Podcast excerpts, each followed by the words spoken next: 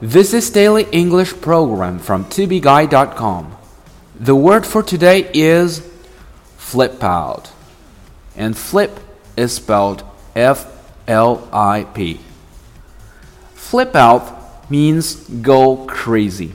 Flip out 这个短语的意思是疯掉，或者是情绪非常强烈，乃至于要失控了。But what I found was that it was actually very tough. I started to kind of flip out to some degree. 但我发现这件事实在是太难了，我都有点要发疯了。But what I found was that it was actually very tough. I started to kind of flip out to some degree. My kids have rarely seen me flip out, maybe once or twice in their lives.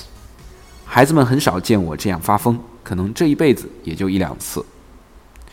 My kids have rarely seen me flip out, maybe once or twice in their lives.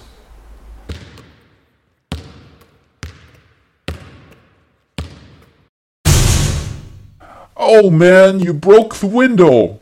Your grandma's gonna flip out. Oh no, I'll tell her that I've just cleaned the window and it's very clear. For more video series of my show, please check out my website at tubeguy.com or follow us on WeChat.